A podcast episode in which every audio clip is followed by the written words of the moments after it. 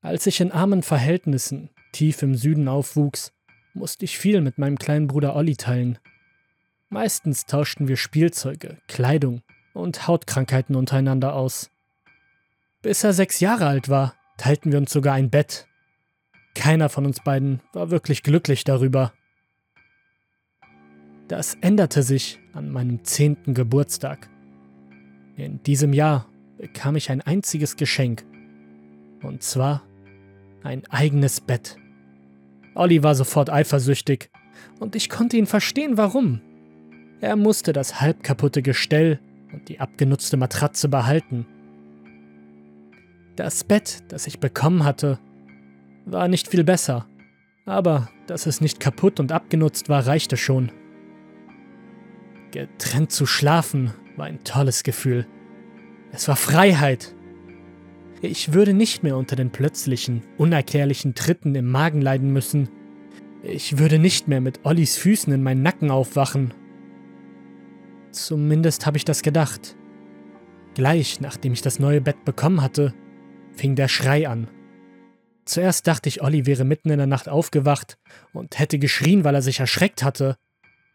Dann hallte das Geräusch wieder durch den kleinen Raum und ich wusste, dass es kein normaler Schrei war.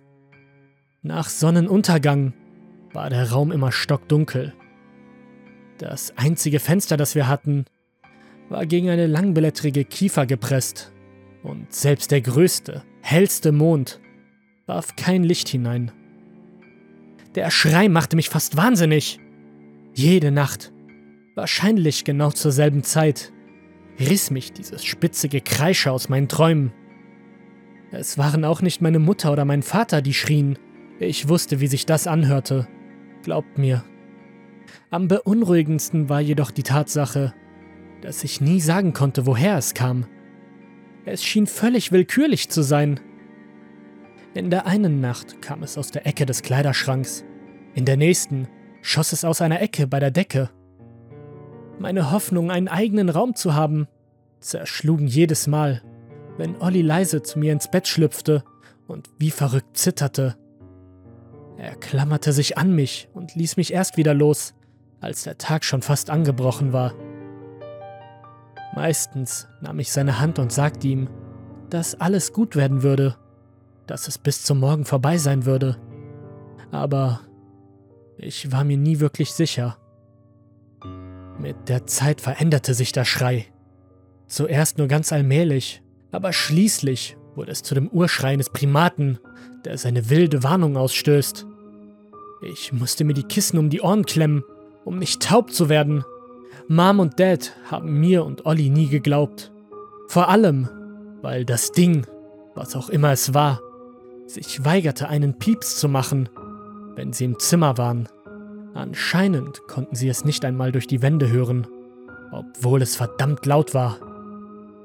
Der Schrei wurde immer schlimmer, bis ich das Gefühl hatte, es nicht mehr aushalten zu können. Olli und ich waren wirklich schlecht in der Schule und wir hatten keine Energie mehr. Ich konnte mit hochgelegtem Kopf und offenen Augen mitten in der Klasse tiefer schlafen als nachts in meinem Zimmer. Zum Glück zogen wir fast ein Jahr später aus dem Haus aus. Ich hätte alles Mögliche in Erwägung gezogen, sogar die unbeholfene Idee eines Kindes, Selbstmord zu begehen, um den schrecklichen nächtlichen Lärm zu entkommen. Im nächsten Haus gab es keine Probleme. Es war ein hübsches, weißes Fertighaus in einer Sackgasse und ich begrüßte die Normalität. Als wir einzogen, warteten außerdem ein Etagenbett auf mich und Olli. Kein kaputtes Bett mehr, kein zweites Bett, das ich am Ende sowieso teilen musste. Das einzige Problem war die Entscheidung, wer das obere Bett bekommen sollte. Ich sagte Olli, dass ich es verdiene. Schließlich hatte ich vor langer Zeit ein neues Bett bekommen und er hatte es ruiniert, indem er jede Nacht zu mir hineinkletterte. Was? Er schüttelte den Kopf. Das habe ich nie getan. Ich hatte mich immer gefragt, warum der Lärm aufhörte, sobald ich mein Bett teile. Jetzt habe ich die Antwort.